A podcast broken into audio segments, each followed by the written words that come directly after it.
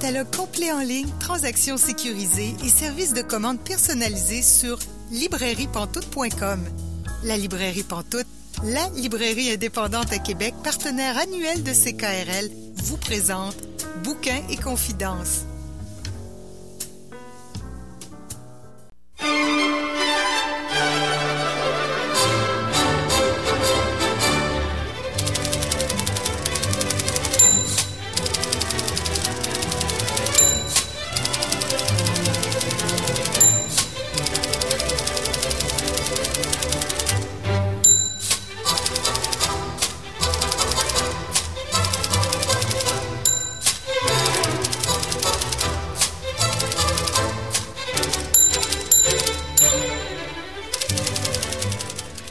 Bonjour et bienvenue à Bouquin Confidence. Julie Collin pour vous accompagner jusqu'à 19h. Bouquin Confidence, c'est votre rendez-vous littéraire sur les ondes de CKRL. Cette semaine, notre invité est Alain Beaulieu. Je m'entretiens avec lui dans environ 30 minutes. Également, notre chroniqueuse Marianne Caillé nous présente un classique fidèle à son habitude. Mais pour commencer, encore une fois, une bonne habitude que nous avons à Bouquin Confidence. Bonjour Caroline Ménard. Salut Julie. Donc, euh, hier, c'était la journée mondiale de la radio, en ce 13 février. Donc, aujourd'hui, on est le 14 février, jour de Saint-Valentin. Hein? Oui. Mais nous, on va plus fêter euh, la journée mondiale de la radio que la, la Saint-Valentin avec euh, nos suggestions littéraires. Absolument. Et demain, c'est le 49e anniversaire de CKRL. Oui. En ce 15 février, que sera demain. Donc, aujourd'hui, on parle d'un livre à propos de la radio. Tout à fait. Donc, un livre qui s'intitule Il est strictement défendu de boire en studio 30 ans de bénévolat à CISM. Alors, c'est un essai qui a été publié par Alexandre Fontaine-Rousseau aux éditions de ta mère l'an dernier. Alexandre Fontaine-Rousseau, qu'on connaît notamment pour euh, ses livres Musique du diable et Vieille école, qui ont également été publiés aux éditions de ta mère. Il a écrit également des scénarios de bande dessinée, qu'on pense à La conquête du cosmos que j'ai lu récemment, en fait, mm-hmm. l'été l'été dernier et que j'ai adoré. Mon Dieu que c'est drôle, c'est merveilleux cette bande dessinée-là. Il y a La Pitonne et la Poutine aussi que je te suggère fortement. Euh, c'est tellement bon. Je veux le mettre sur ma liste sans plus tarder parce que j'aime j'aime beaucoup euh, son humour et justement c'est quelqu'un qui manie très bien l'humour et on le voit aussi un peu dans, dans ce livre là. Euh, il est strictement défendu de boire en studio et donc comme le titre le dit, ça porte sur les 30 ans de la station de radio communautaire CISM qui se trouve à être la station de l'université de Montréal. Et l'auteur justement, il effectue, il est animateur de radio à CISM. Il anime une émission depuis 2009 qui s'intitule Les États où il fait jouer en fait du rock psychédélique pendant deux heures, la nuit en plus. Je lui lève mon chapeau parce que faire une émission de nuit, euh, ça c'est du dévouement quand même. Oui, mais il nous disait en, même temps dans le livre qu'il vieillit. Puis oui, maintenant il est vraiment direct, c'est un peu différent. Tout à fait, tout à fait. Ce que je comprends très bien parce qu'à un moment donné de nuit, ça doit maganer un peu, un peu plus le corps. Clairement. vraiment. Donc dans ce livre-là, il va retracer 30 ans d'histoire de la station CISM à travers des entretien avec différentes personnalités qui ont animé des émissions à cette station-là depuis ses débuts. Hein. Alors, c'est vraiment une démarche intéressante parce qu'il part du fait que ce qui fait la station, ce qui définit l'âme de la station, c'est vraiment les bénévoles, les gens qui, de semaine en semaine, vont se donner corps et âme pour leur émission, vont préparer tout ça, et très souvent, évidemment, ce sont des gens qui le font de manière bénévole. Comme nous, par comme exemple. Nous. Exactement. On, le, on, le, mentionne comme ça. Mais ben, c'est ça, nous ne sommes pas payés pour être ici avec vous euh, ce soir. Non, tout non. à fait. Et c'est le propre de beaucoup de, de radios euh, communautaires, hein, effectivement. C'est ce sont souvent des bénévoles qui animent et euh, c'est justement, je trouvais dans, dans, son introduction que son point de départ était euh, très noble. il disait dans le fond, oui, c'est un peu quétaine de dire ça, mais c'est quand même les gens qui animent, qui font la station, qui donnent de leur temps et tout. Donc, pour lui, ça allait de soi que faire un livre sur l'histoire de, de CISM, euh, il fallait que ça parte des, des, euh, des, anecdotes avec les bénévoles et les gens qui ont animé.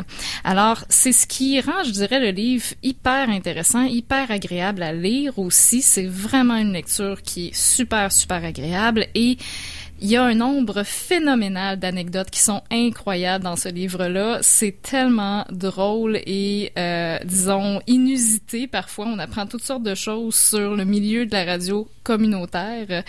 Euh, mais il y a aussi des moments aussi un peu plus émouvants. Tu des fois, quand l'auteur parlait des, des raisons qui nous animent, tu pour continuer à faire ce genre de, de chronique-là de semaine en semaine, tu je me suis beaucoup reconnue là-dedans. Puis j'ai, euh, j'ai trouvé ça très beau aussi, justement, tu cette espèce de, de dévouement-là. Puis euh, de passion hein, que les gens ont parce que c'est des bénévoles sont tout d'abord des personnes extrêmement passionnées par leur sujet et qui ont beaucoup de, de motivation aussi. Hein.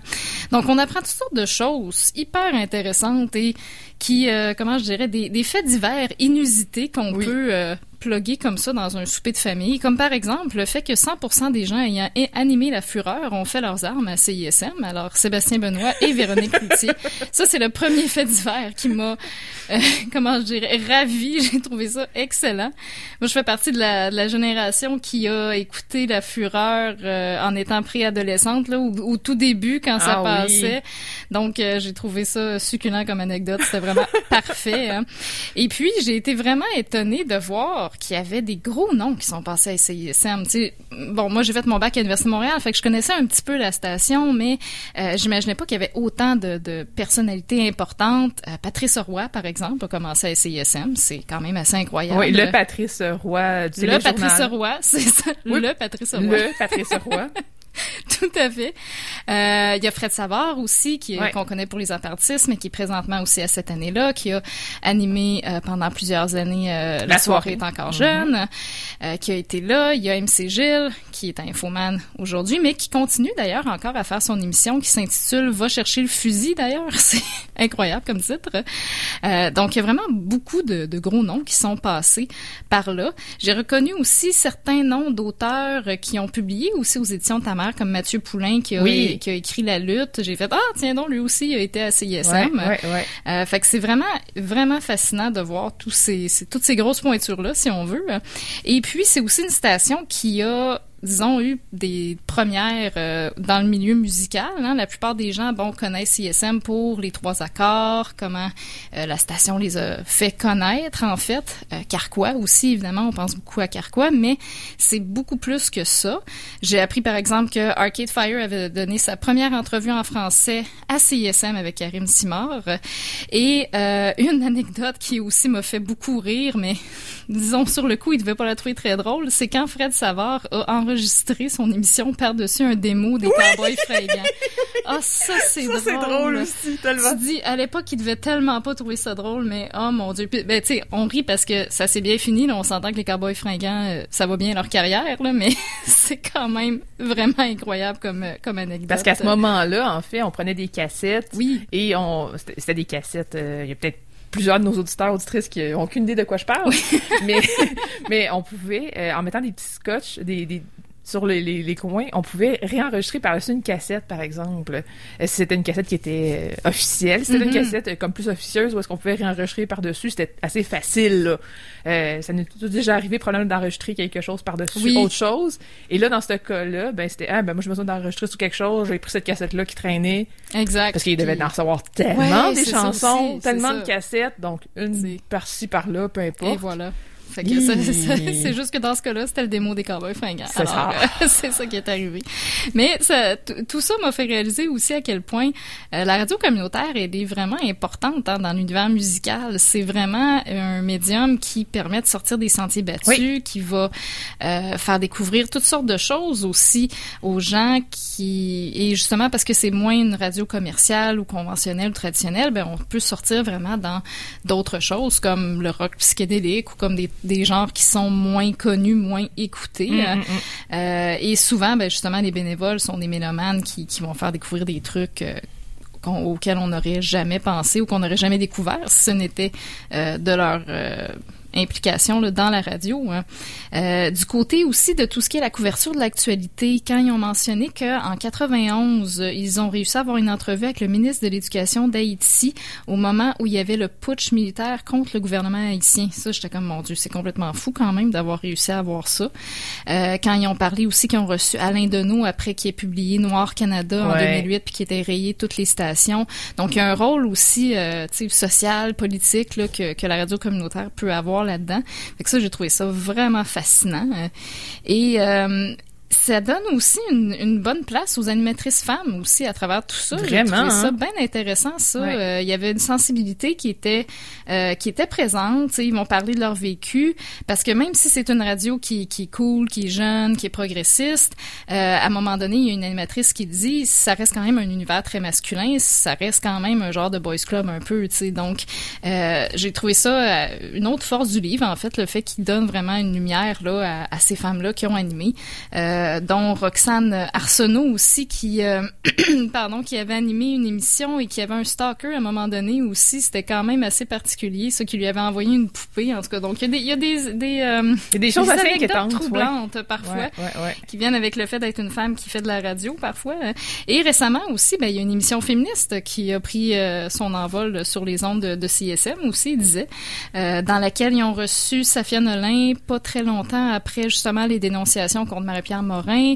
Euh, fait que c'est une radio aussi qui reste hyper pertinente dans notre, notre époque actuelle et qui continue à avoir une offre qui, qui s'adapte en fonction des préoccupations aussi euh, de l'époque. Puis euh, c'est quand même assez formidable. C'est Sébastien Benoît, je pense, qui disait ça, que ce qui était merveilleux avec CISM, et je pense que ça s'applique pour beaucoup de radios communautaires, c'est le fait que les gens sont très libres. Hein. Ils peuvent essayer toutes sortes de choses. Euh, c'est vraiment un, un, bel univers pour faire des essais. Parfois, ça donne des résultats qui sont incroyables. D'autres fois, comme plusieurs animateurs vont le dire, c'est vraiment pas bon. Mais au moins, ils essaient. Mais au moins, ils essaient, exact. T'sais. Puis je pense que c'est Fred Savard qui disait, on faisait beaucoup d'improvisation au départ, puis il dit quand je réécoute ça, je dis mon Dieu que c'était mauvais, mais il fallait, il fallait le faire quand même. Il faut essayer. en l'essayant ça, en improvisant, maintenant il s'est dit, hey, je pense que ben, nos textes faudrait les écrire. Exact. Et là, on serait beaucoup plus efficace. Et c'est quelque chose qui est resté après dans la soirée est encore jeune. Exact. On peut penser que c'est très improvisé, mais non, là, c'est préparé. Tout à fait, oui, exact. Donc c'est aussi un, un, endroit justement où, où il y a beaucoup d'apprentissage mm. qui se fait. Euh, puis il y a des gens que tu dis, mon Dieu, c'est vraiment du dévouement. Tu sais, je pensais à des animateurs qui font leur truc depuis 20 ans, par exemple. Tu, tu dis, c'est incroyable faire une émission comme ça pendant 20 ans. Mais on en a ici aussi. Hein? Oui, ben c'est carré, c'est vrai. Oui, absolument. Donc, euh, oui, c'est impressionnant. Oui, tout à fait. Ça, ça, ça vaut euh, une certaine admiration, certainement. Euh, et puis, on voit aussi la réalité du milieu communautaire, hein, de, des ressources un peu limitées, comme quand MC Gilles parlait de leur euh, véhicule de promotion. Tu sais, des fois, ils allaient couvrir des événements sportifs, mm. puis là, tous les médias, eux autres, avaient leur, leur véhicule, tu sais, qui était vraiment euh, très fonctionnel. Eux autres, ils arrivaient avec leur voiture qui était un peu, euh, disons, bric-à-brac. Donc, on voit aussi la réalité des fois du communautaire où les ressources sont plus, euh, plus limitées, mais les gens font des trucs assez exceptionnels avec ces ressources-là. Donc, c'est euh, c'est très, très, très intéressant comme, euh, comme lecture. Oui, puis même les débuts, débuts où la radio était juste à l'interne, ouais. à l'intérieur mm-hmm. de l'université. Il y a un passage, il faudrait que je le retrouve rapidement, là, mais il y a un passage qui m'a fait vraiment rire. Ah oui, c'est ça. Euh, CISM est alors, c'est ça, c'est qu'on est avant 91, en fait, on est mm-hmm. avant le 30 ans. On en reparlera tantôt avec notre invité parce qu'on va recevoir Alexandre Fontaine-Rousseau dans quelques minutes. Euh, donc, un petit peu avant ça, CISM est alors diffusé dans une vingtaine de salles d'écoute situées un peu partout sur le campus. Ça a été une belle leçon d'humilité parce que chaque matin, il fallait qu'on mette sur pied une équipe pour aller rebrancher les haut-parleurs dans les salles d'écoute. Ouais, mon Dieu. Ouais. Parce que, des fois, on faisait jouer de la musique qui ne plaisait pas à tout le monde. Les gens, évidemment, ne débranchaient que le haut-parleur se trouvait au-dessous d'eux. Au-dessus d'eux. Sauf que, telle une guirlande de lumière dont une seule ampoule est brûlée, tout le système de diffusion cessait de fonctionner. Imaginez. Que là, ça prend des gens pour aller s'assurer que tout est branché parce que s'il y en a une à quelque part qui est pas branchée, ça marche pas. C'est le fameux exercice qu'on fait à, l'école, avec les ampoules en parallèle ou en série. Là, c'est, voilà, c'est pour ça que c'est important d'écouter dans ces cours-là pour euh, ce genre de trucs. Vraiment, mais des moments comme ça, il y en a plein. Là, c'est, tellement, c'est tellement drôle. Ben, je sais pas si tu me permets de, de ben lire un, petit extrait justement qui euh, est tiré justement de, de l'expérience personnelle de l'auteur, où il mentionne finalement ce qui semble avoir été une de ses plus grandes peurs euh, quand il était à CISM. Alors ça, va comme suit. Hein.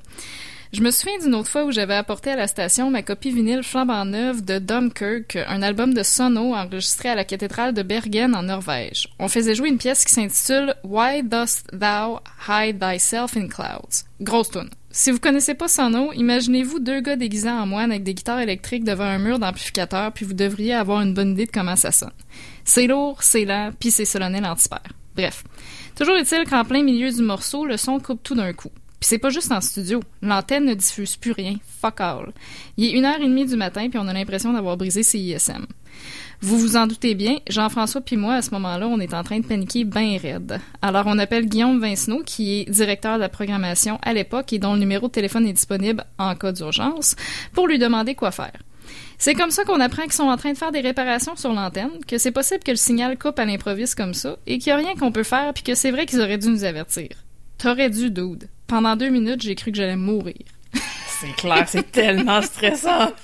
oh, je peux à peine imaginer cet extrait-là aussi, tu sais, montre bien le, ton du livre qui est très, euh, très convivial. Hein, tu sais, c'est beaucoup d'humour, puis ça se lit super bien. C'est, en fait, c'est le ton un peu caractéristique, je dirais, des éditions de ta mère. Hein. C'est souvent un, ton, euh, euh, tu sais, c'est très, comment je dirais, on, est dans le langage un peu plus courant. C'est super accessible, c'est très jeune, très le fun. Fait que j'aime beaucoup, j'aime beaucoup les éditions de ta mère pour ça aussi. C'est toujours des lectures qui sont super agréables pour mm. ça.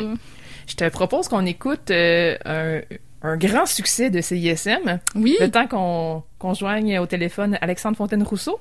Puis on revient avec lui.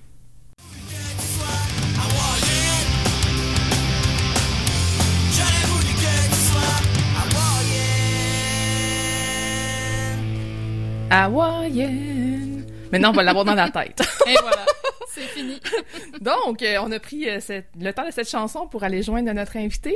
Bonjour Alexandre Fontaine-Rousseau. Salut. Donc, euh, c'est toi qui es l'auteur de ce super livre. On a quelques questions pour toi. Ben, j'ai des possiblement quelques réponses pour vous. En tout cas, j'espère que j'en ai. Ben, en tout cas, moi, je suis pas trop inquiète. Caroline, t'es pas inquiète? Du tout, du tout, du tout. La première question euh, que je me suis posée en regardant attentivement dans le livre, c'est qu'il y a différents entretiens et euh, ça commence en 1985-86, mhm. alors que la radio, 30 ans, c'est plus 91. Oui, effectivement. Pourquoi? Est-ce que c'est 30 ans de bénévolat? Euh, ben en fait, euh, y a, le, titre, c'était parce que c'était le 30e anniversaire euh, de CISM sur la bande FM, qui était comme l'occasion pour laquelle en fait la station m'a approché pour faire le livre. Ah. Fait que, tu sais, le, le, le, titre, c'était comme 30 ans de bénévolat à CISM, c'était pour le 30e, blablabla, bla, bla, bla, mais en, en faisant mes recherches, finalement, je me suis rendu compte qu'il y avait quand même eu quelques années où euh, la station avait pas été euh, sur euh, les ondes FM, donc ça avait été comme à, l'interne du campus de l'Université de Montréal. Puis, ben, premièrement, il y avait des gens super intéressants qui avaient contribué à cette partie-là de l'histoire de CISM. Je pense à Patrice Roy, à Marie Claude, à, des gens comme ça. Mais, mais aussi, je veux dire, les anecdotes qui, ressortaient de tout ça étaient super intéressantes. Puis je pense que ça contribuait beaucoup à, à un peu camper ce que c'est l'esprit de CISM un peu CISM avant euh, CISM, ou en tout cas le CISM dont on célébrait le 30e anniversaire avec le livre. C'est un projet qui s'est échelonné sur combien de temps? Euh, ah, les dernières années ont été un peu rough hein, sur le, la, notion de temps. Euh, C'était avant la pandémie, en tout cas, que, que Éloi euh, Étienne de CISM m'ont approché pour la première fois. Là. En fait, juste avant. Euh, puis après ça, il y a comme un, genre de gros vague, puis je comprends plus ce qui se passe euh, pendant des années, là, mais, euh, c'est ça. Fait un peu avant la pandémie, on, se disait on va avoir un 30e anniversaire parfaitement normal, il va y avoir un concert d'anniversaire, puis ça serait le fun s'il y avait aussi un livre. Puis en fait, l'équipe de CISA, ben, je veux dire, ça faisait déjà une dizaine d'années que moi j'animais à la station. Euh, il avait déjà lu euh, d'autres de mes livres. Il savait un peu euh, à, quoi s'attendre sur le plan du ton. Puis ils m'ont dit, c'était comme c'était pas une commande, c'était pas un projet de commande dans la mesure où j'aurais jamais fait ce livre-là euh, si, euh, si j'avais senti que ça venait pas aussi de, moi puis de mon intérêt personnel, mais c'est quand même eux autres qui m'ont, présenté l'idée. ça, ça, ça a duré, euh, ça, je dirais pendant six mois. Euh, ça a un peu comme traîné. Puis j'ai, j'ai, j'avais, je me disais, ben, il faut que je commence à faire les entretiens. La pandémie est arrivée, je me suis dit ça va durer euh, une semaine, deux semaines, trois semaines, un mois, deux mois, trois mois. Puis à un moment donné, euh, je me suis bien rendu compte qu'il allait falloir que je fasse mes entretiens par euh, par Zoom. Mm. Ça, me, ça, me tentait un peu de les faire en personne. Fait que je te dirais, j'ai quand même fait beaucoup d'entretiens dans une période de temps relativement relativement courte là. Mais, mais en même temps, je veux dire, l'idée du, du livre puis l'espèce de recherche préliminaire, là, il y a deux ans là, là-dessus. OK. C'était une de mes questions, justement, moi, savoir au niveau des entrevues, euh, ça, ressemblait à quoi le processus, tu sais, parce que tu as quand même, bon, justement, retracé une grande quantité d'animateurs, d'animatrices. Euh, les retrouver, est-ce que ça a été complexe? Euh? Ça, tu vois, c'est la, une des raisons pour lesquelles j'ai accepté ce projet-là, puis je, suis un peu paresseux à ce niveau-là. -là, J'aurais jamais fait toute cette espèce de travail de journalisme de malade-là, mais la station avait déjà le contact de beaucoup de gens parce que, tu sais, pour le 20e anniversaire, ah, pour le 25e anniversaire, tu sais, il y, avait déjà comme une, partie du travail préliminaire qui avait été faite. Puis, tu sais, même au niveau de la sélection, c'est sûr que j'en ai fait une euh, par la suite à partir de, la liste m'avait été proposée par la station. Mais tu sais, il y avait déjà des animateurs marquants qui m'étaient, tu sais, comme, ah, ben, on, a, on a le contact de telle et telle personne si ça t'intéresse. Après ça, tu sais, ça a été de se pencher euh, sur les, les, les, grilles horaires. Là, puis, euh, c'est quand même un peu fou là, de, de commencer à essayer de... C'est un peu impitoyable comme travail là, dans la mesure où je le sais qu'il y a des émissions hyper marquantes qui ont duré moins longtemps que d'autres, qui ont peut-être pas été animées par des gens qui ont par la suite euh, fait quelque chose dans un autre média puis dont le nom finit par ressortir du lot pour cette raison-là. Mais c'est sûr qu'une des, une des, un des critères de sélection, c'est devenu la, la, la longévité des émissions, là, dans la mesure où, tu sais, quand tu, quand tu commences à voir que quelqu'un est là pendant 7, 8, 9, 10 ans d'affilée, tu dis, OK, il y, a, sûrement une histoire derrière ça. Mm-hmm, mais, mais, mais, mais, c'est sûr que le, en termes de la, la, recherche des contacts tout ça, là, fort heureusement, CISM avait déjà fait toute partie de la job. Oui. Et euh, est-ce que justement, parce qu'on voit dans le dans le livre que le ton est, est, très convivial, tu sais, puis ça a l'air d'être une discussion euh, un peu informel, c'est vraiment euh, super agréable entre deux personnes euh, qui se connaissent un peu. Est-ce que tu avais vraiment des questions qui étaient prêtes d'avance ou dans le fond tu rencontrais les gens puis on y allait un peu de manière improvisée? Ça dépend, ça dépend des entretiens. Là. Tu ne fais pas un entretien avec Patrice Roy de la même manière que tu le fais avec euh, ton euh, par exemple, à Pierre-Jean Lavigne, il a fallu qu'on, il a fallu qu'on refasse l'entretien. Un de mes bons amis, puis je veux dire, on a travaillé dans un club vidéo ensemble. J'ai été à son émission de radio une couple de fois. Je veux dire, on est des bons amis. La première tentative d'entretien, on a fini par boire des bières, puis j'ai fait comme, ah, ben, écoute, finalement, on n'a jamais fait ce qu'on était censé faire. On le fera la prochaine fois. Euh, je veux dire, des fois, ça donne des bonnes entrevues. Il y a des conversations qui ont été plus informelles que d'autres, puis je te dirais aussi que à la toute fin du projet, j'ai réussi à en faire en personne quelques-unes. C'est sûr que ça a changé un peu le mood. Là. Je pense par exemple à, Louis Chopin, euh, Louis Chopin Laurent là, qui anime euh, tous les samedis matins euh, la adresse matinale depuis des, des mm-hmm. J'ai réussi à aller faire l'entretien en studio à CISM. Puis c'est sûr qu'il y avait quelque chose de différent dans la mesure où là, je, je un peu dans son espèce d'intimité d'animateur. Je, je, voulais un peu voir sa routine. J'avais aussi entendu dire qu'il recevait énormément d'appels. Puis sait quand on écoute son émission. Mais tu sais, pour avoir fait une émission de nuit pendant une décennie, je j'étais curieux de voir de, à quoi ça ressemblait c'est ISM quand le téléphone n'arrête pas de sonner plutôt que quand il y a un appel aux six mois. Tu sais. Ouais, non, c'est ça. Mais c'est ça. Fait que après ça, est-ce qu'il y avait des questions prévues à l'avance? Des fois, des fois oui, des fois non. Euh, des fois, je laissais un peu les personnes parler. Je veux dire, c'est vraiment c'est au fil des, des rencontres. Là. Il y a des gens il y a des gens, il faut que tu leur poses des questions pour qu'ils parlent. Il y a des gens, euh, tu leur dis Allô, je fais un livre sur CISM, puis 30 minutes plus tard, tu as tout ce que, ce que tu avais euh, mhm. besoin d'avoir. C'est bien correct. Non, c'est ça. C'était du cas par cas, vraiment. Puis, tu mentionnais aussi dans la conclusion que euh, tu avais fait des recherches dans, dans les archives papier en soi de la station, puis on le voit aussi au fil du livre parce qu'il y a des, euh, des photos, en fait, des reproductions des grilles horaires, des palmarès aussi. D'ailleurs, c'est le fun de regarder les palmarès, ça nous rappelle des bons, des bons souvenirs. Là. Mais euh, c'était c'était comment justement cette recherche-là dans, dans les archives? Est-ce que ça a été très long? Est-ce que tu mentionnes c'est que c'était très drôle aussi là? Il y avait des trucs bien divertissants. C'était très frustrant, très drôle. C'était tout un peu à la fois. Je te dirais, j'avais des archives de palmarès. Tu sais, ça, je, je, je, les avais regardées euh, assez. Euh, j'avais quand même fouiné dans les palmarès pendant un bon bout de temps. Euh, je, voulais en mettre dans le livre. Je ne savais pas à quel point je pourrais en mettre. Tu sais, j'en aurais mis quatre fois plus, mais tu sais, à un moment donné, il fallait que le livre ait une certaine taille, puis ouais. on tienne à ça. Euh, puis de toute façon, je pense que ceux que j'ai fini par sélectionner donnent une bonne idée de l'évolution de la station quand même. Là. Mais mais il y a, une journée où je suis allé à CISM, puis il y avait il y avait une partie des, des, des, archives qui avaient été scannées puis qui m'avaient envoyé au début du projet. Puis il y en a une autre partie qui n'avait pas été scannée, puis ça incluait déjà les, les les journaux internes de la station, des trucs un peu plus champ gauche là, dont personne s'était occupé depuis hmm. des années. Puis tu sais, ça, je t'avoue que c'était un peu frustrant à la limite. Là, j'étais, j'étais allé bien trop, ben trop tard dans le projet. Je ah, me disais, ça pourrait être le fun de regarder ça. J'ai dit, mon Dieu, il y a tellement de choses là-dedans. Puis en même temps, j'étais comme, je pense que c'est une bonne chose finalement, que parce que j'aurais tout le temps eu tendance à, à retourner vers ça. Ouais. ça aurait peut-être donné un truc un petit peu moins incarné, une recherche un petit peu plus classique. finalement, ce que j'aime du ton du livre, c'est un peu son espèce d'approche. Justement très très informel, très euh, personnel, puis qui part pas de la grande histoire de la station, mais qui part vraiment des expériences personnelles individuelles des bénévoles qui sont passés par là. Oui, Ouais, ouais, c'est vraiment la grosse force du livre. Puis écoute, si jamais tu veux écrire un truc sur les 40 ans de CISM, ça pourra être euh, dans les rapports papier. Il y aura, il y aura encore du matériel. Ce qui m'intéressait dans, dans, ce projet-là, c'était que je, je, me suis, me suis dit, ah, j'ai jamais fait un livre de ce type-là, tu sais, vraiment, tu sais, basé sur.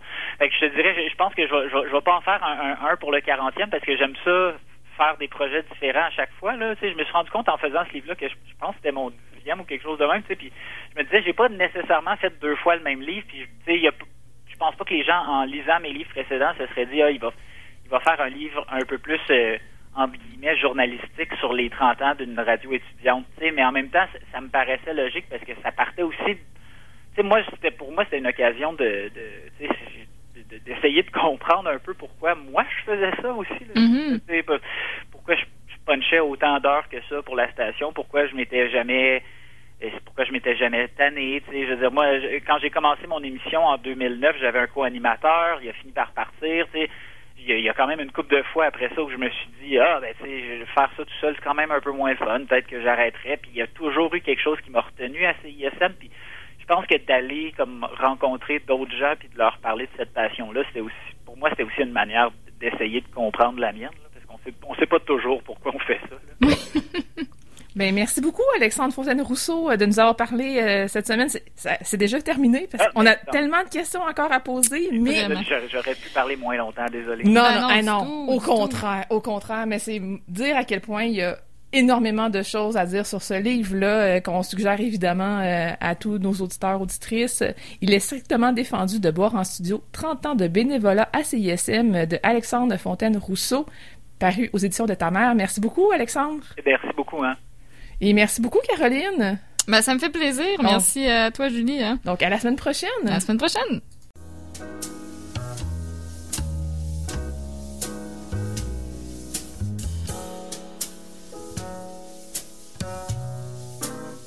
Catalogue complet en ligne, transactions sécurisées et services de commande personnalisés sur librairiepantoute.com. La librairie Pantoute, la librairie indépendante à Québec, partenaire annuel de CKRL, vous présente Bouquins et confidences.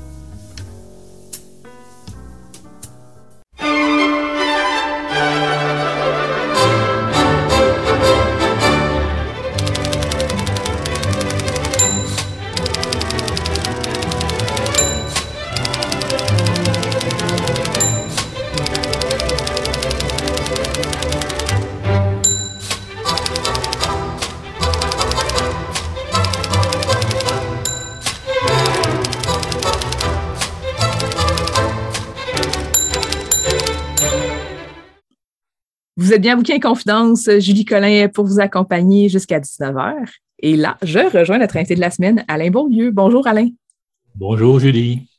Vous avez fait paraître plusieurs livres dans plusieurs euh, domaines. Euh, c'est assez varié. Votre production littéraire, euh, votre premier livre, en 97, 1997, chez Québec Amérique, Foubard. Qu'est-ce qui vous amène à publier Foubard en 97? Oui, écoutez, j'avais, quand j'ai commencé à écrire, euh, bon, comme tout nouvel écrivain, j'ai commencé à par écrire, faire mes, faire mes, mes, gammes. Puis, en fait, Foubard, ça se trouve être mon quatrième roman. Euh, le troisième roman avait failli être publié parce que j'avais obtenu la deuxième place au prix Robert Clich. Oui, à l'époque, euh, le prix Robert Clich cette année-là avait été remporté par Gabriel Gourdeau, qui avait écrit une suite de Maria Chapdelaine. Ça s'appelait, oh, j'ai oublié le titre, mais c'était Maria Chapdelaine et quelque chose. Bon. Et j'avais obtenu une deuxième place. Alors là, on m'avait dit, on va publier pareil ton livre, etc. Puis finalement, ça ne s'était pas fait. je pense que celui-là aurait mérité d'être publié. Finalement, il ne l'a jamais été. Là, mais finalement, Foubard, en fait, c'est mon quatrième roman. Puis en fait, c'est le premier publié. Premier publié. Mais c'est mon quatrième roman écrit. C'est ça. Ben oui, c'est ça. On n'arrive pas comme ça en génération spontanée. Tu sais, euh, donc, je faisais mes classes. C'est les deux premiers romans que j'ai écrits. Aujourd'hui, je suis assez heureux qu'il n'ait pas été publié. c'est comme. bon. Mais le troisième, il aurait pu être publié. Bon, je ne sais pas si je vivrais bien avec aujourd'hui, mais en tout cas, il aurait pu être publié. Foubard, ben là, je vis avec parce qu'il a été publié. Euh, Foubard, en fait, c'est ça. Quand j'écrivais mes romans, bon, je recevais des, tu sais, je les envoyais chez des maisons d'édition, puis là, je recevais des lettres de refus, j'en ai quelques-unes, et euh, c'était un peu décourageant. Alors, ma manière de ne pas perdre pied complètement, c'était de tout de suite me lancer dans un autre projet d'écriture. Alors, quand j'ai écrit Foubard, euh, j'étais, en fait, je recevais tranquillement des lettres de refus pour le roman précédent, mais j'étais déjà dans l'écriture de Foubard. Et euh, je dirais pour m'amuser, pour garder quand même le goût d'écrire, j'avais décidé d'écrire une histoire à partir de personnages fortement inspirés de mes amis, de mon groupe d'amis qui se tenaient à l'époque au Foubard, sur la rue Saint-Jean. Alors, à peu près tous les personnages, il y a quelques personnages qui sont fictifs, mais à peu près tous les personnages secondaires du livre c'est des gens qui existent vraiment dans la vie puis qu'on pouvait reconnaître assez facilement pour ceux qui les connaissaient. Euh, mais à qui je faisais vivre des choses qu'ils n'ont pas vécues dans la vie. Il y a personne. L'histoire qui est racontée dans Foubard, c'est pas une histoire réelle, c'est de la fiction. Le troisième roman qui n'a pas été publié finalement, pourquoi il n'a jamais été publié? Est-ce que c'est parce que vous l'avez ben, jamais reproposé? Il aurait fallu que je le retravaille, puis que je le, que je le repropose effectivement, mais là, j'étais rendu ailleurs. J'avais j'avais écrit Foubard. Puis quand j'ai publié Foubard, j'avais déjà écrit le deuxième qui s'appelle Le Dernier lit. Et quand j'ai publié Le Dernier lit, j'avais déjà écrit le troisième, voyez-vous. Donc, j'étais comme ça ailleurs. J'étais, j'étais rendu ailleurs dans l'écriture. C'est ça. De quoi ça parle Foubard, plus précisément? Moi, précisément, en fait, c'est un roman sur un groupe d'amis comme ça. C'est un roman sur la trahison, euh, c'est un roman aussi sur l'amour parce qu'il y a une histoire d'amour. Puis c'est un roman assez social, c'est-à-dire c'est l'histoire d'un gars qui s'appelle Harold Luby qui, pour arrondir ses fins de mois, fait des vols dans les maisons de la banlieue de Québec. C'est pas un pas un violent, là, c'est pas quelqu'un qui va, va s'assurer qu'il n'y a jamais personne dans les maisons qui va aller dévaliser tout ça. Puis, il y a une mentalité un peu de Robin des Bois. Là. Il se dit, moi, je vole les riches pour les pour donner aux pauvres, puis le pauvre, c'est moi-même. puis il garde ça pour lui. Puis bon. Alors, c'est un peu, euh, c'est un personnage ambigu qui est assez proche de ma personnalité, c'est-à-dire, moi, j'ai été élevé au centre-ville de Québec, euh, sur la rue Bagotte, euh, donc dans le quartier Saint-Sauveur. Et j'ai passé ma jeunesse là, sauf que comme j'étais pas mauvais à l'école primaire, on m'a envoyé au secondaire à l'école privée. J'ai fait mon secondaire au séminaire. Et j'ai vécu toute mon adolescence, dans le fond, avec ces deux personnalités-là. C'est-à-dire que hein, j'allais, moi, le jour à l'école avec les garçons, parce qu'à l'époque, il y avait juste des garçons. J'allais à l'école avec les garçons les plus riches de la ville de Québec, hein, des fils de médecins, d'avocats, etc. Et je rentrais chez moi en fin de journée dans le quartier le plus pauvre de la ville de Québec, tu sais, dans Saint-Sauveur, et où j'avais encore des amis aussi.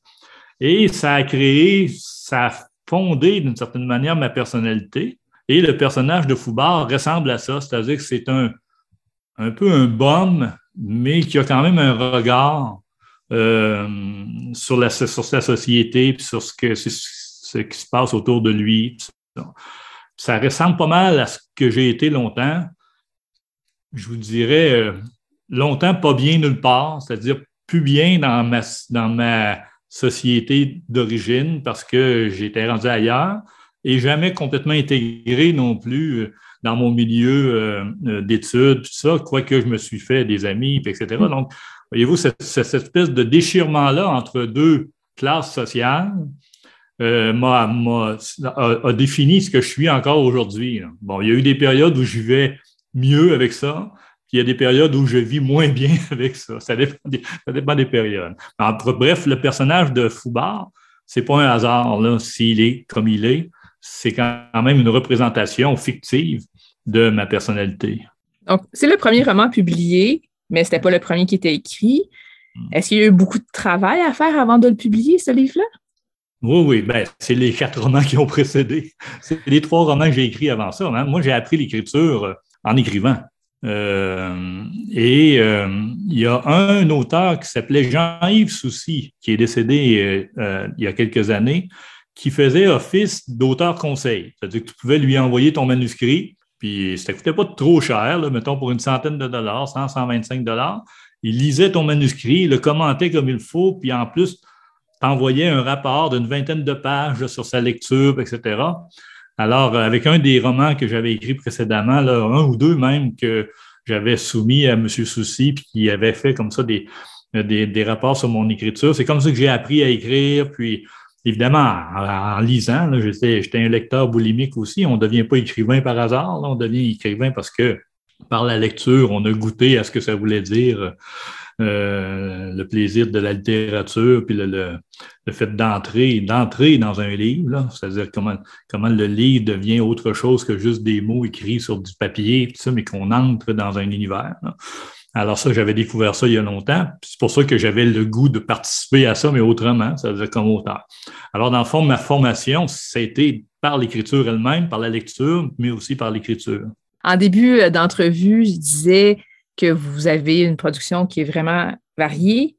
Vous avez aussi écrit du roman jeunesse, le premier, là je vais dire publié, je ne sais pas s'il y en a eu des pas publiés, c'est le solo d'André. Est-ce que c'était le premier euh, vraiment roman jeunesse? OK, ça c'est le premier euh, écrit et le premier publié en même temps, en 2002.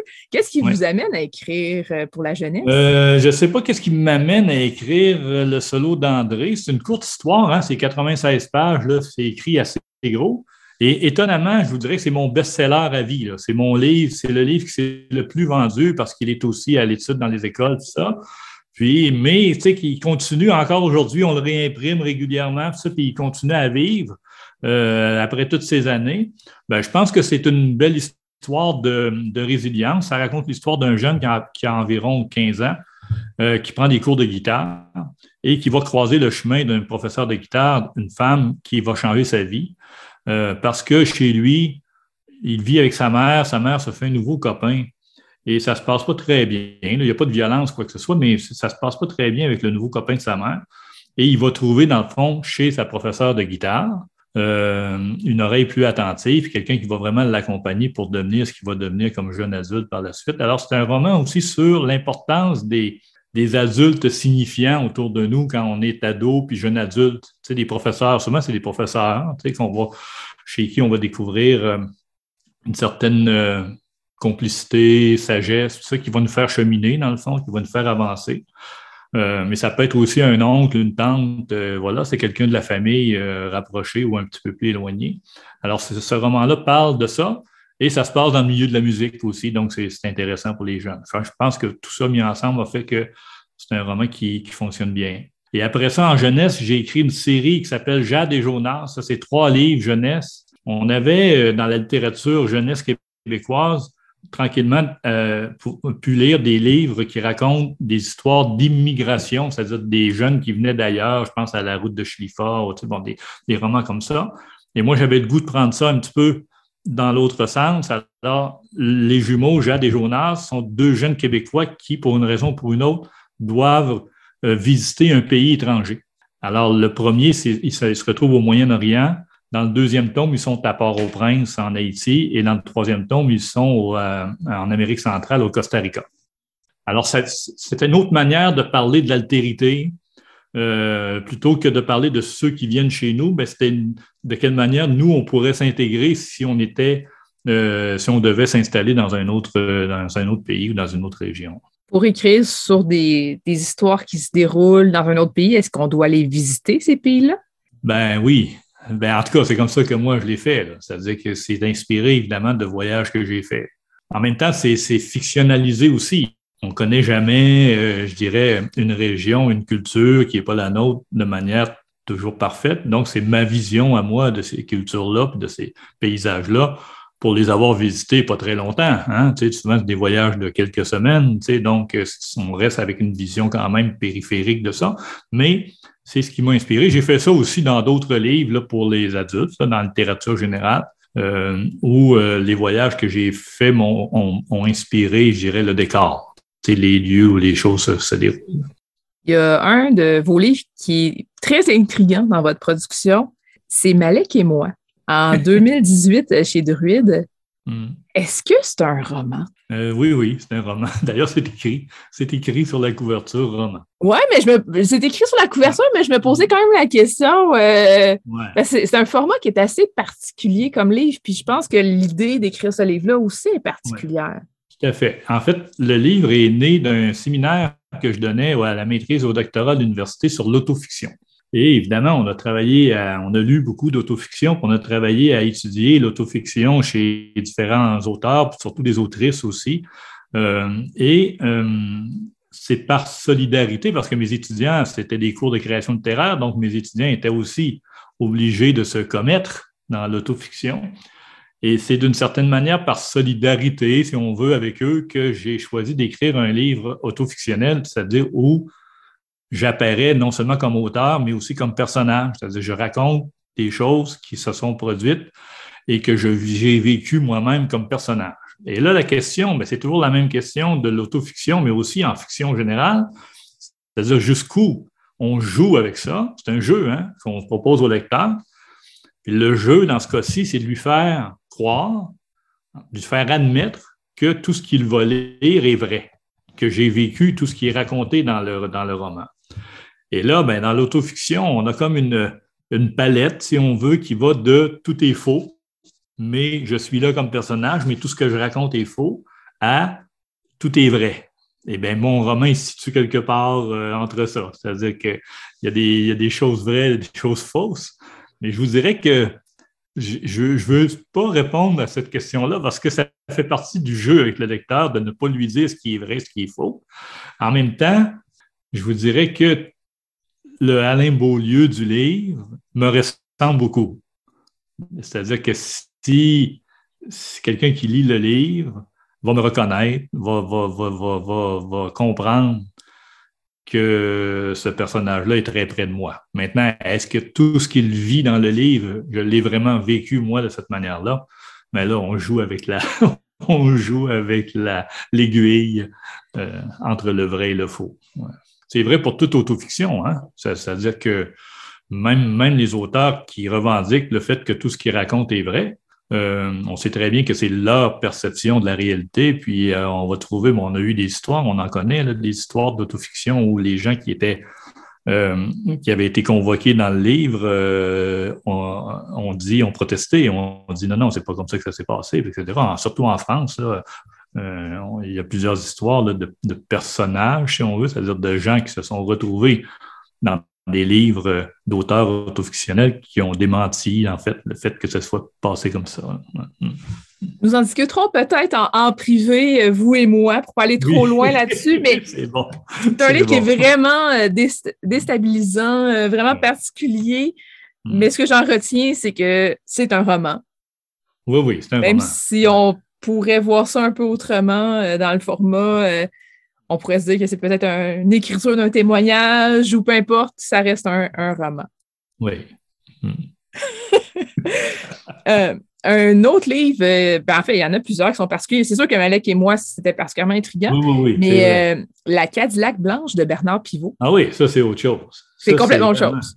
Ah oui, ça, c'est vraiment, c'était un autre projet. En fait, pour l'anecdote, j'avais écrit un roman qui s'appelle Le joueur de quilles, dans lequel le personnage principal était un romancier qui était en train de travailler sur un projet d'écriture alors qu'il va se passer des choses dans sa vie qui vont le faire bifurquer, abandonner ce projet-là pour faire autre chose. Puis cette autre chose-là est racontée dans le joueur de quilles. Mais au début du roman, le, romancier nous parle de son projet d'écriture qui est de rassembler dans un même lieu des écrivains français, des écrivains québécois, morts et vivants, pour discuter de la littérature parce que la littérature est en danger. J'ai écrit ça quand même il y a une dizaine d'années, sinon plus, 12, 12, 15 ans. 2006. Mais en fait, paru en 2006. C'est ça. Oui, oui. Donc, j'ai écrit ça, mettons, en 2005. Ça veut dire que ça fait déjà 15, 15, 15 ans. Et dans le fond, c'était une manière pour moi de rendre hommage, si on veut, ou en tout cas de faire intervenir plein d'auteurs, d'autrices que j'ai aimés ou pas, les, les, mettre ensemble dans un lieu improbable, puis les faire se rencontrer. Alors, c'était une manière de m'amuser aussi, puis de, faire, de proposer une série de pastiches. Tu à un moment donné, par exemple, je ne sais pas, moi, je parle de Miron. Alors, quand Miron s'exprime, ben, j'essaie de recréer un peu ce qu'on peut lire dans Les Hommes rapaillés. Tu sais, euh, la même chose, je fais la même chose avec euh, Régent Ducharme. Régent Ducharme, en fait, il est là, mais personne ne le reconnaît parce qu'il est déguisé en serveur. Tu sais, c'est le serveur, puis il est déguisé, fait que personne ne le reconnaît. Mais tu sais, par exemple, je sais pas, Anne Hébert est là, et puis elle se fait cruiser par euh, Sartre, puis euh, Simone de Beauvoir, tu sais, qui aimerait ça la ramener chez, chez eux en fin de journée. En tout cas, je m'amuse avec ça. Et euh, euh, c'était l'idée de ce, projet-là. Euh, mais en fait, c'était une réflexion sur la littérature parce que la menace, et vous allez voir que dans le fond, c'est pas tout à fait ça qui s'est produit, mais la réflexion était déjà là. La menace est une machine qui s'appelle Bookiejo, qui permet à chaque lecteur de recevoir un livre qui lui est dédié personnellement. C'est-à-dire que c'est une machine un peu comme, je sais pas, un distributeur de cigarettes, non? où tu rentres, trois, quatre éléments. Tu sais, je veux un roman euh, d'action euh, avec trois personnages, etc. Puis une fois que tu as rentré ces données-là, tu attends un petit deux, trois minutes, puis plomb, plomb, il y a un livre qui tombe, puis le livre, il raconte l'histoire avec les paramètres que tu lui as donnés. Il t'offre une histoire personnalisée pour toi. Et ça remet en cause ce que c'est que la littérature pour une société, parce que est-ce que c'est de ça dont on a besoin, d'avoir chacun son livre personnel? Puis ça, c'est des questions qu'on s'est posées par la suite euh, de plus en plus avec la multiplication de publications, c'est-à-dire où de plus en plus d'écrivains, d'auteurs publiaient et où il était difficile de reconnaître des œuvres fortes, des œuvres qui mm. vont devenir des œuvres que tout le monde va avoir lues, puis qu'on va pouvoir en discuter, puis qui vont devenir des repères. C'est bon. Alors, c'était un peu ça qui était à la base de, l'idée de, ce roman-là, mais en même temps, c'est aussi pour m'amuser. Alors, il y a plusieurs noms de la littérature québécoise qui sont là. VLB, euh, Ferron est là, très présent aussi, et plusieurs auteurs français aussi. Alors, c'est un roman aussi. c'est un roman, ça raconte une mm. histoire. Ah oui, tout à fait. Mais c'est une réflexion sur le littéraire, sur la littérature, tout ça. Mm. J'aimerais qu'on parle aussi de Novembre avant la fin, qui est un essai fiction. Ouais. Qu'est-ce que ça veut dire? Un essai fiction. Ben, en fait, c'est un, un livre sur l'écriture. Novembre avant la fin, c'est un livre sur, euh, sur ce qui nous anime quand on choisit d'écrire de la fiction. Mais en même temps, plutôt que de donner des conseils, plutôt que d'offrir un autre livre de conseils d'écriture aux jeunes écrivains, ce genre de truc-là, j'ai choisi de mettre en scène un grand-père qui, est, qui vient de mourir, en fait, puis il est comme dans un, état d'entre-deux. Il vient de mourir, mais il est encore conscient de ce qui se passe euh, sur la planète avant de partir complètement. Il y a comme un mois de sursis avant de s'en aller complètement. Alors, il est là, et puis là, sa, sa, sa petite fille, pas sa fille à lui, mais la fille de sa fille, elle commence à écrire. Elle écrit un roman, elle essaie d'écrire un roman. Et là, comme ça, chaque jour, lui, il va venir s'installer au-dessus d'elle, un peu comme un fantôme, puis il va lui chuchoter des conseils, des observations, puis en même temps, il va être témoin aussi de ce qui se passe dans sa vie à elle. Elle est en train de vivre une rupture amoureuse, ça. Donc, il va un peu vivre en même temps qu'elle la difficulté d'écrire quand on est aussi bousculé par des émotions, des sentiments, etc. Alors, c'est pour ça que c'est un roman, ça raconte une histoire. Il y a des gens qui le lisent vraiment comme un roman, c'est-à-dire qui, qui embarquent dans l'histoire qui est racontée, mais tout ça est parsemé des observations et des conseils du grand-père sur l'écriture, sur l'évolution de ce que de ce qui est en train d'écrire sa petite fille. Le plus récent livre euh, qui paraîtra euh, dans, quelques jours, c'est Le Refuge chez Druide. De quoi ça parle, Le Refuge? Le Refuge, en fait, ça met en scène deux personnages, Antoine, Marie, qui sont un peu plus âgés que moi. Là. Moi, je vais avoir 60 ans bientôt. Mais eux, ils ont plus, ils sont à la retraite. Disons qu'ils ont autour de 67, 68 ans. Et qui, justement, décident d'aller s'installer dans un chac, dans un refuge à la campagne. Pour eux, c'est un projet très temporaire. Là, ils vont faire ça peut-être pendant six mois, un an, juste pour décrocher de la ville, décrocher de leur vie de travail aussi, tout ça. Mais finalement, ils vont s'apercevoir qu'ils sont bien là. Mais tu sais, c'est vraiment rudimentaire. Il n'y a pas d'eau, pas d'électricité. Alors, tout se passe euh, au propane, puis euh, ils vont chercher de l'eau au village, etc. Là, bon, c'est une vie vraiment rudimentaire, mais très près de la nature. Puis il y a une rivière qui passe sur le terrain. Il y a un lac pas très loin où ils peuvent aller euh, nager, tout ça en fait, ce qui est à la base de ce roman-là, c'est un vrai chac que moi et ma conjointe avons acheté il y a quelques années, qu'on n'a plus maintenant, mais euh, là où on a vécu pendant, euh, pas, à temps plein, pas, comme les personnages, mais le, lieu, c'est vraiment le lieu qui a inspiré le roman. Et juste pour vous donner le début, parce que c'est comme ça que ça commence, ils sont installés là, on découvre avec eux la vie qu'ils mènent. Et une nuit, ils sont victimes d'un braquage à domicile, c'est-à-dire il, y a, des gens qui ont su qu'il y avait peut-être un petit peu d'argent parce que lui il était professeur d'université, donc il n'est pas tout à fait pauvre. C'est-à-dire qu'on peut supposer que même s'il vit dans un chac, il y a un petit peu d'argent quelque part. Alors, ils vont être victimes d'un braquage à domicile un peu violent, ce qui fait que lui euh, va réagir euh, euh, violemment lui aussi pour répondre à cette violence-là. Puis il va, il va poser un geste. En fait, il va, un geste d'autodéfense qui en est peut-être pas un, la limite, c'est-à-dire qu'il va, en bon français, il va péter sa coche à un moment donné, puis il va, faire, il va poser un geste qui va être euh, irrémédiable pour lui, pour eux, pour sa femme. Et dans le fond, c'est un roman sur justement ces, ces moments-là où euh, on a agi trop vite, où on a dit des choses euh, qu'on n'aurait pas dû dire, etc. De quelle manière, par la suite, on vit avec cette culpabilité-là. Sauf que dans leur cas, c'est assez grave. C'est-à-dire que c'est euh, ce qui va leur arriver est assez grave. Donc, c'est un, justement qu'ils ont, eux, ils ont vécu une vie paisible, sans trop discuter. Lui était professeur d'université. On va avoir aussi dans le roman ce retour-là sur ses années d'enseignement, etc. Elle, elle était éducatrice en garderie, euh, pris sa retraite, s'occupe de son jardin. C'est une femme tranquille, sans histoire vraiment, etc. Puis ils vont se retrouver comme ça mêlés à quelque chose qui va les dépasser assez rapidement. Donc, c'est de quelle manière dans la vie, si on prend ça un petit peu plus globalement, de quelle manière on réagit puis on vit avec ce que la vie nous présente d'inattendu, puis qui va faire en sorte que euh, ça va venir changer le cours de notre vie. C'est-à-dire que ça, il va y avoir un avant et un après. Puis après ça, comment on se débrouille avec tout ça. Alors, le roman raconte ça, en fait. Comment on vit avec la, pas le dégoût de soi-même, mais avec le fait qu'on n'est plus très fier de ce qu'on est.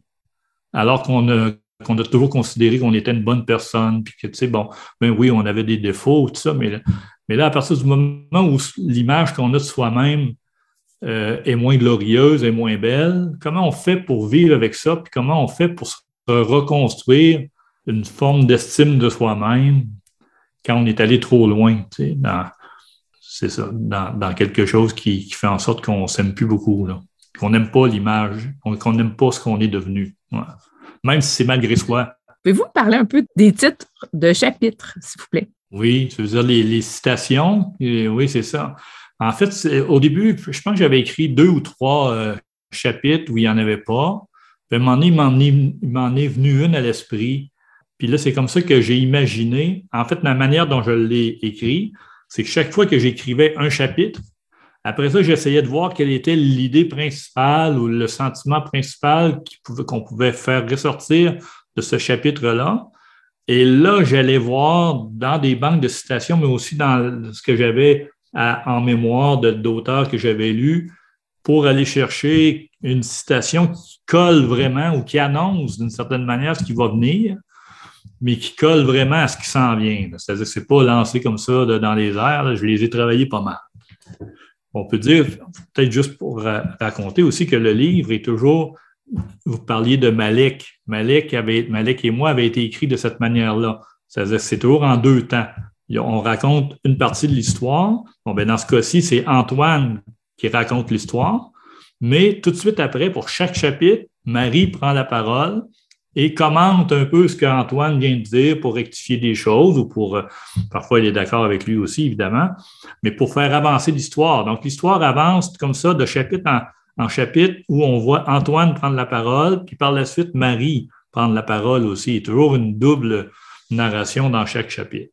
Et les citations, dans le fond, viennent de ce qui ressort le plus de ce, de ce, de ce dialogue-là, si on veut. Et à la fin, complètement, on a la liste des références pour les différents titres de chapitres, euh, justement. parce que ça, moi, je prenais des notes, puis après ça, je fais Ah, mais non, mais tout est là. oui, oui, On ne voulait pas les mettre en notes de bas de page, parce que dans un roman, des notes de bas de page, pas, pas très agréables, mais c'est ça, on les a rassemblées à la fin. C'est une, une, excellente idée. En début d'entretien, vous disiez que quand vous avez publié un livre, vous étiez déjà en train d'écrire l'autre, en train d'écrire l'autre, en train d'écrire l'autre. Là, on est pas mal dans le moment où est-ce que le livre sort, oui. Euh, le refuge. Est-ce que vous êtes déjà en train d'écrire autre chose? Oui, oui. ben oui. Ben oui, c'est comme c'est une évidence. Ben oui. Ben, en tout cas, quand on est écrivain, c'est rare qu'il y a des grandes périodes où on n'écrit pas. On est toujours en train d'écrire quelque chose, en tout cas. Mais oui, oui, là, je suis en écriture d'un. J'ai à la, dernière ouverture, été à 38 000 mots. C'est-à-dire que ça avance tranquillement. 38 000 mots, oui, ça avance bien. Alors, oui, là, c'est complètement autre chose. Je suis dans un autre univers. Je suis dans quelque chose qui pourrait un peu ressembler à un roman que j'avais fait publier qui s'appelait euh, euh, Le festin de Salomé, qui est un roman avec une manière d'écrire un peu différente, qui est un retour d'une certaine manière sur la vie d'un personnage, les différentes, euh, les différentes périodes de sa vie. Donc, il revient dans un chapitre, il, est, il a environ 18 ans. Dans un deuxième chapitre, il a environ 35, 40.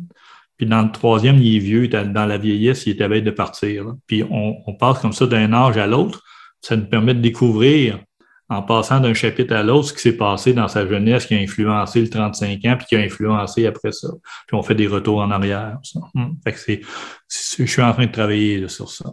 Oui, parce que quand on regarde la, liste des livres que vous avez fait paraître, euh, ça, ça part des livres qui ne sont pas parus, mais on voit qu'il y a quand même une production assez. Euh, les années suivent. Là. Il, y a pas, il, y a, quand même, il y a toujours. Euh, oh, ben, c'est à peu près aux deux ans. Si on fait une moyenne, je publie un roman aux deux ans, à peu près. Oui, ouais, moi, je dirais un an et demi.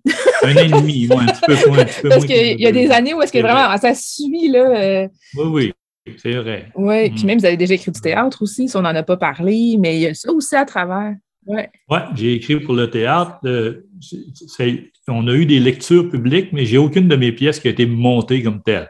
Ça, ce serait, c'est un rêve. Il faut, faut se garder des choses qu'on aimerait faire dans la vie, qu'on aimerait voir arriver, là, si on veut continuer à espérer. Alors, ça, c'est une chose que j'aimerais voir à un moment donné. Mais en tout cas, c'est pas arrivé, c'est pas grave, là, mais c'est. Ouais. Ben, peut-être que quelqu'un à l'écoute euh, va avoir envie de monter une pièce. Dans les beaux lieux, qui sait? nous, nous verrons. Ben, merci beaucoup, Alain Beaulieu, de nous avoir rencontrés cette semaine. Euh, on a fait un petit tour euh, de, de votre œuvre, mais vraiment, merci beaucoup. C'est un plaisir. C'est moi qui vous remercie de l'invitation.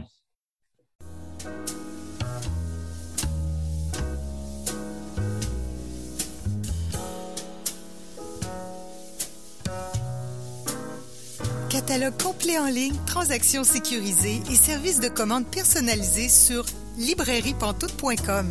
La librairie Pantoute, la librairie indépendante à Québec, partenaire annuel de CKRL, vous présente Bouquins et confidences.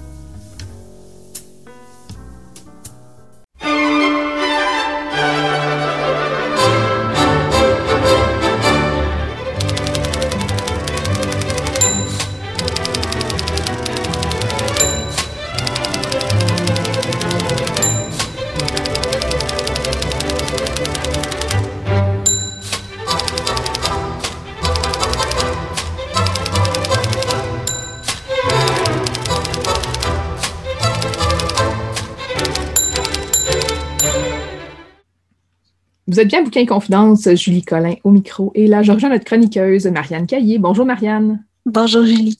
Cette semaine, euh, tu nous parles d'un classique, c'est ton mandat. Mm-hmm. De façon euh, générale, de quel classique nous parles-tu cette semaine? Eh bien, on va aller voir une euh, auteure qui est, bien que née occidentale, considérée comme une auteure chinoise. J'ai parlé beaucoup plus euh, d'auteurs euh, européens ou nord-américains dans le cadre de mes chroniques depuis le début, parce que c'est ceux-là que je connais le plus. Mais euh, avec Pearl Buck, on plonge en Chine, la Chine d'avant la révolution communiste. Hmm.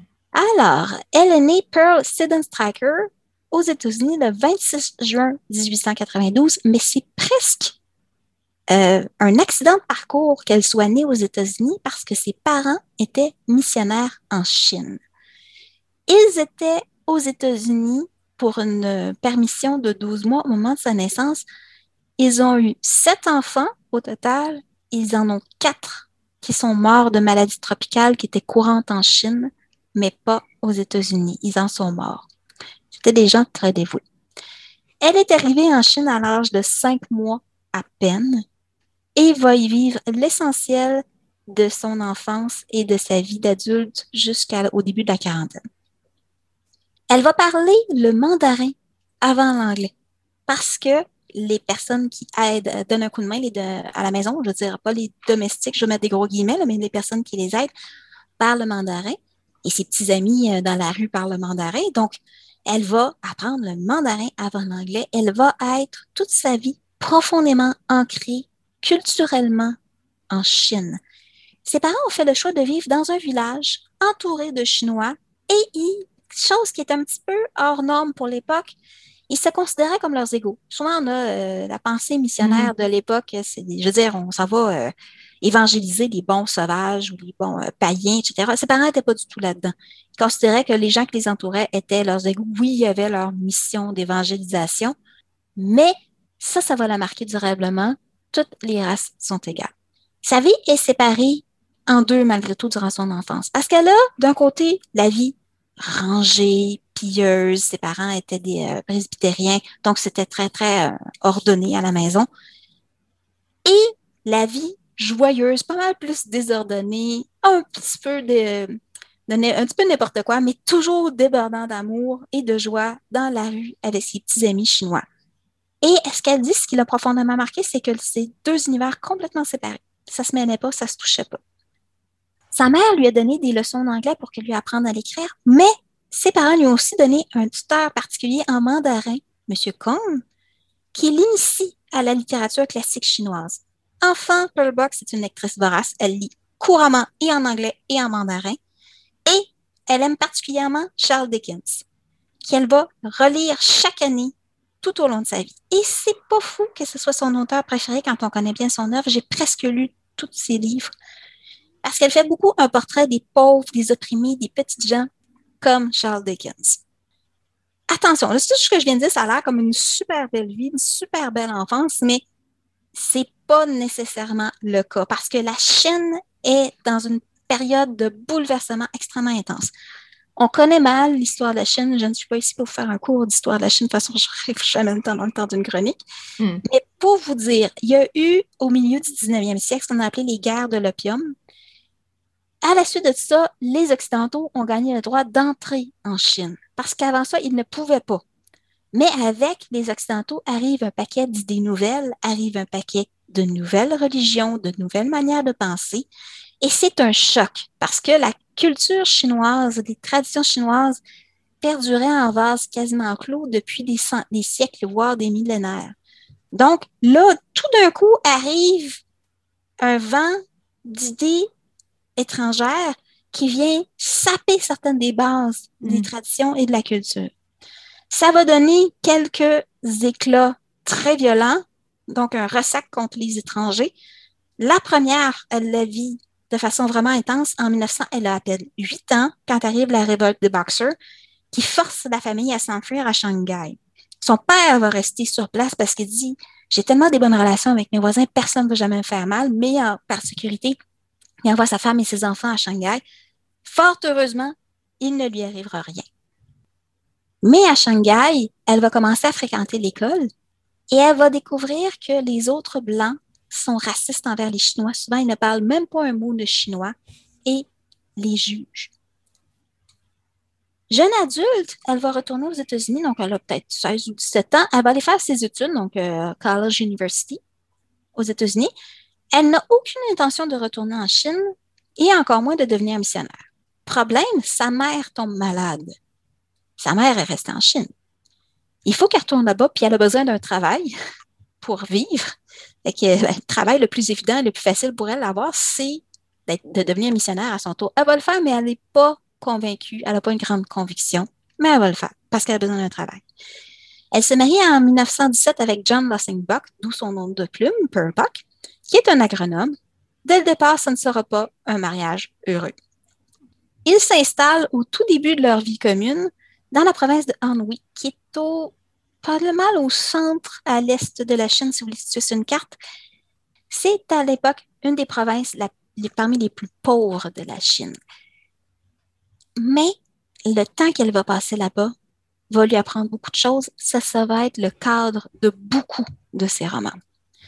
En 1921, elle donne naissance à son unique enfant biologique, Carole. Malheureusement, cet enfant-là est atteint de phénylcétonie, une maladie qui cause des euh, dommages neurologiques au fur et à mesure que les enfants grandissent. Aujourd'hui, c'est traitable, même si on n'est pas encore capable de le guérir. Mais à l'époque, il n'y a pas rien, il y a manque d'informations. C'est son enfant dont elle, va dira, dont elle va dire qu'elle ne grandira jamais. Et quand elle accouche, on découvre qu'elle a une tumeur à l'utérus et elle doit subir une hystérectomie. Donc, pour le restant de sa vie, l'adoption sera extrêmement importante. C'est, ça vient pas juste de là, mais ça va être resté quelque chose d'extrêmement important. À partir du début des années 20, elle enseigne à l'Université de Nankin la littérature anglaise. Elle commence tranquillement par la bande à écrire des nouvelles qu'elle fait publier dans des revues. Elle fréquente aussi un peu les milieux littéraires de l'époque, entre autres l'avant-garde de la littérature chinoise, entre autres les auteurs Zhu Zimo et Ling Yutang, jusqu'à l'incident de Nankin, puisque c'est le nom officiel de cet incident-là, euh, c'est une révolte dans la ville de Nankin où elle vit, où les Chinois attaquent tous les étrangers.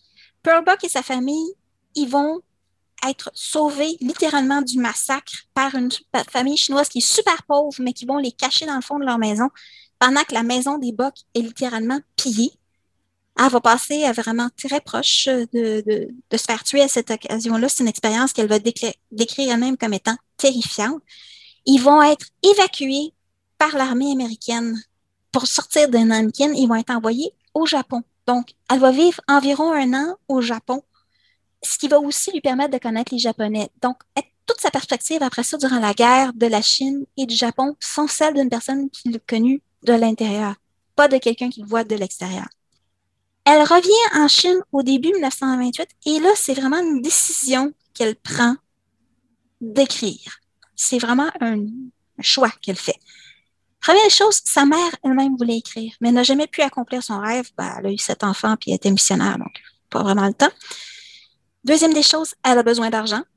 Son mariage et qu'à il faut qu'elle gagne sa vie elle-même parce qu'elle comprend qu'elle ne pourra pas compter sur son mari. Eh bien, il y a sa fille qui a constamment besoin de soins.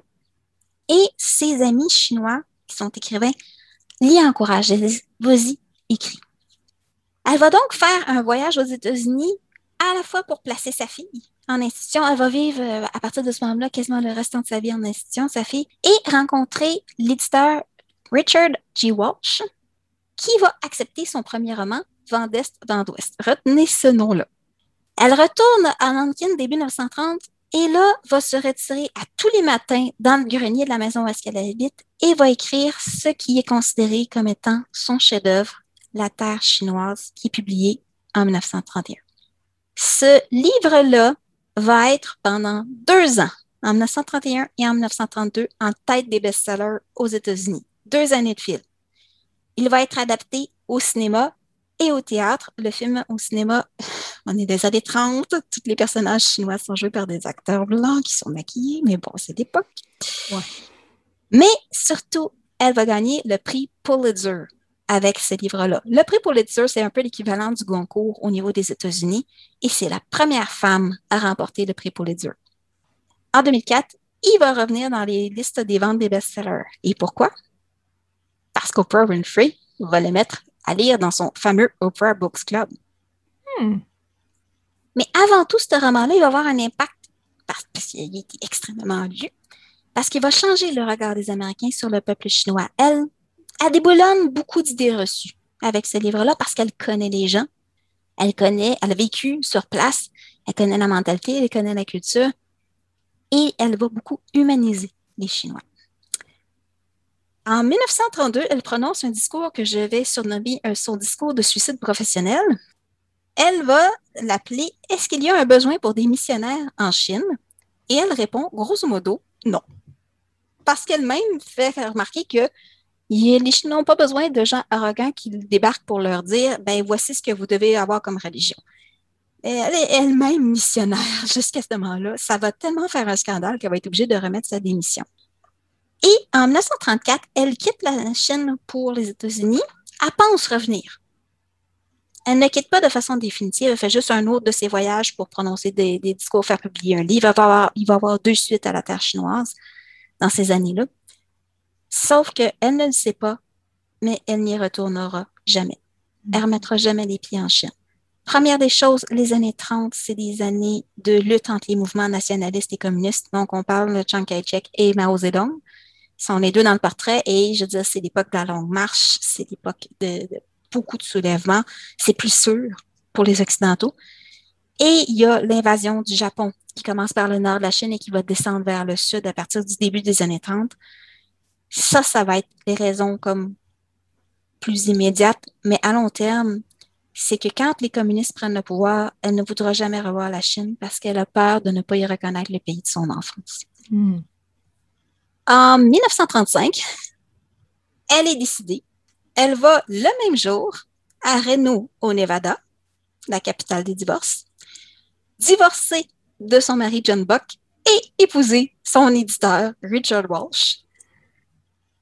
Et ça, c'est vraiment, ça va être un couple qui va très bien fonctionner. Donc, Walsh, bon, il a les contacts, il comprend très bien ses besoins comme écrivaine, il va lui donner le support, l'affection et le cadre aussi nécessaire à sa vie d'écrivaine. Pearl Buck est extrêmement prolifique, puis à partir de ce moment-là, ben, elle a tous les outils en main. Au cours de sa vie, elle va publier plus de 70 livres. On parle de romans, de recueils de nouvelles, de pièces de théâtre, de romans jeunesse, de biographies, d'autobiographies. Elle va faire des traductions du mandarin. Ouf, très prolifique presque tous ses écrits se passent en Chine, tellement qu'on peut dire comme, euh, ouais, il y a lui qui se passe en Corée, il y a lui qui se passe là. Vous voyez le genre, c'est la Chine est son sujet principal. Et en plus de toute cette activité littéraire-là, ils vont adopter ensemble six enfants. Rien de moins. Rien de moins. Rien de moins. En 1938, coup de tonnerre, huit ans à peine après la publication de son premier roman, elle gagne le prix Nobel de littérature, en grande partie à cause de la terre chinoise et de ses suites. C'est la première femme américaine et la cinquième femme à le remporter seulement, même s'il s'est remis depuis plus de 30 ans. Ça, ça va lui donner une euh, renommée immédiate, mondiale. Puis euh, sa réputation est faite à partir de ce moment-là. Elle a juste à écrire, tout va se vendre. Mais elle va toujours joindre à sa carrière littéraire une carrière de militance, une militante féministe, une militante des droits civiques et une militante antiraciste. On parle du début, de la fin des années 30 et du début des années 40. Elle est vraiment pas à la mode, elle est vraiment en avance sur son temps. Mm. Dès 1941, elle fonde la euh, East and West Association pour promouvoir la compréhension entre les peuples. On fait ça encore aujourd'hui elle le fait au début des années 40. Hmm. Elle va fonder une des premières agences d'adoption internationale en 1949. L'adoption, je répète, c'est super important dans sa vie. En bonne partie parce qu'elle apprend un jour que les enfants euh, asiatiques ou métis asiatiques blancs, elle, est vraiment, euh, elle n'est pas dans les, euh, au niveau afro-américain, elle est vraiment avec les peuples asiatiques, sont considérés comme inadoptables par la plupart des agences. Elle, ça va tellement la mettre en furie qu'elle va mettre sur pied une agence d'adoption. Et elle se rend compte qu'il y a encore beaucoup de problèmes parce qu'elle n'est pas capable de faire adopter tous les enfants qui auraient besoin de parents. Alors, elle va fonder une agence de développement pour les enfants, la Pearl S. Buck Foundation, qui existe encore aujourd'hui, qui est encore active. Et surtout, cette association-là va beaucoup se centrer sur les besoins des enfants des soldats américains suite à la guerre de Corée et à la guerre du Vietnam. Les soldats passent, les enfants restent avec leur mère. Hélas. Mm. Elle meurt en 1973 à presque 81 ans et elle a demandé que sur sa pierre tombale, son nom soit inscrit en caractère chinois, mais c'est le son nom chinois qui est écrit le nom que les Chinois lui donnaient. On va parler, parce que là, c'est le temps de parler du livre. Ben Je parle oui, hein? toujours d'un livre. Donc, Pearl Buck, euh, je vais vous parler de Vendès Vendouest, qui est son premier livre, donc qui est paru en 1930. Je trouve que c'est un très bon livre pour commencer son œuvre parce qu'il est à la fois très représentatif et hyper accessible. Bon, toute l'œuvre de Pearl Buck, son style est super facile d'accès. À un moment donné, on lui a posé la question, puis elle avait déclaré que elle, elle écrit pour le grand public. Mais son style, la façon dont elle raconte ses histoires, la façon dont les dialogues sont faits, est empreinte de la manière chinoise de raconter. C'est très particulier, c'est très précieux, mais c'est pas, pas du tout hermétique, là. Et en passant, si jamais vous aimez les gros mélodrames avec des grosses émotions, allez pas voir Pearl Buck, elle n'est vraiment pas là-dedans. Donc, Vendès Vent d'Ouest, c'est une femme qui raconte à une amie sa vie et celle de sa famille. À aucun moment de l'histoire, la narratrice, son amie ou aucune autre des personnes dans le roman n'ont de nom. Il n'y a pas de personne qui a de nom. C'est un peu particulier, mais ça ne leur gêne pas du tout à la lecture. Donc, elle parle de sa famille. Donc, elle-même, l'histoire commence au moment où elle se marie. La petite histoire, c'est qu'elle a été fiancée à cet homme-là avant sa naissance. elle a 17 ans, elle est mariée à cet homme-là qui en a 23, il n'est pas, très, pas beaucoup plus vieux qu'elle, mais lui, il a étudié en Occident et là, il y a un, choc des valeurs parce que tout ce qu'on lui a appris pour prendre soin d'un homme, pour le séduire, tout ça, il n'est pas sensible. Ça marche pas du tout. Puis elle essaye, elle essaye, elle essaye. Et, et, ça marche pas. Puis à un moment donné, c'est qu'elle va voir sa mère, puis sa mère a dit Bon, ben regarde, ce que je t'ai appris, ça n'a pas vraiment grand-chose. Fais ce que tu crois qui est juste. Alors, elle va s'habituer. Elle va s'adapter. Et oui, ils finissent par tomber amoureux, ça finit par une belle histoire, mais c'est vraiment pas évident dans les débuts. Et c'est là qu'elle glisse des petits éléments qu'on on oublie, qu'on n'a pas conscience, comme à un moment donné, son mari lui dit, il ben, faudrait que tu débandes les pieds. La transition du bandage des pieds des petites filles. Et c'est quel point, comme, pour elle, qui a été élevée, qu'une femme, ça a des petits pieds, puis que tout mm. ça, c'est normal, ça elle, elle a comme une, une, réaction de rejet au début, mais elle veut tellement le séduire qu'elle finit par accepter. Mais ça, c'est symbolique de tout ce qu'elle va faire comme cheminement. Ça, c'est comme la première partie du livre, ce qu'il vit avec son mari. La deuxième partie, c'est son frère. Son frère qui lui aussi est allé vivre aux États-Unis, est allé étudier la médecine aux États-Unis. Mais le problème, parce que lui aussi été fiancé enfant à une petite fille, mais lui décide qu'il épouse une Américaine et il veut imposer ce mariage-là à sa famille.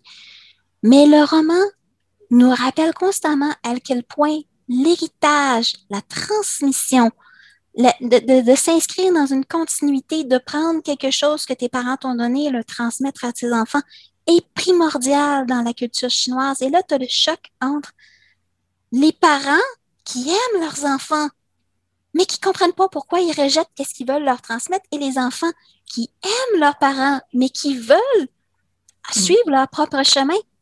Et c'est ainsi qu'on parle des vents d'Est et des vents d'Ouest qui prennent, qui sont, forment le titre du livre, qui est le choc entre deux mondes, entre deux cultures, mais qui se vit au travers des familles et des relations au sein de cette famille-là.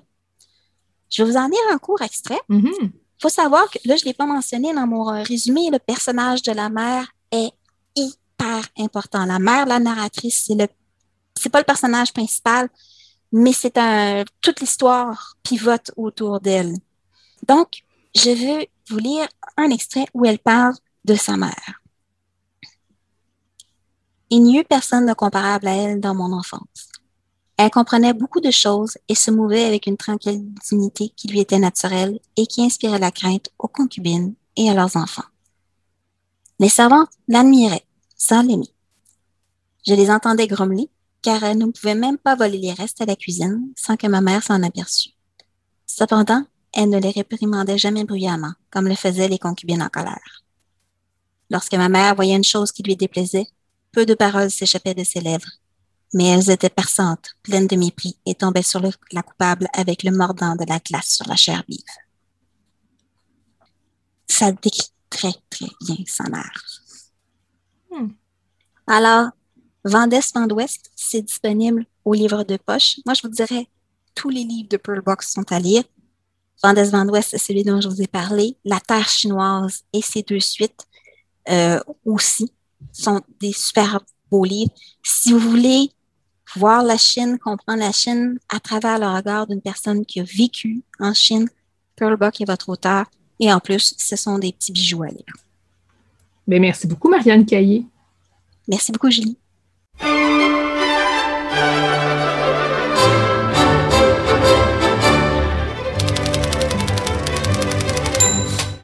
C'est tout pour l'émission Bouquin Confidence cette semaine. Merci à notre invité de la semaine, Alain Beaulieu. Merci également à Alexandre Fontaine-Rousseau d'être nous parler en début d'émission. Et évidemment, merci à nos chroniqueuses Caroline Ménard et Marianne Caillé. Restez à l'écoute de CKRL, c'est en aparté qui suit dans quelques instants. Passez une belle soirée et à la semaine prochaine!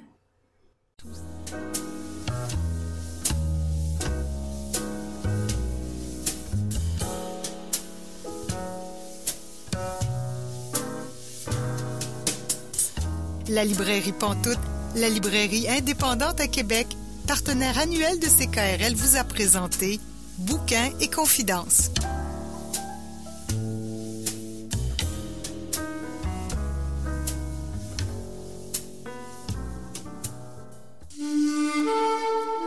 Cette émission est disponible en balado-diffusion.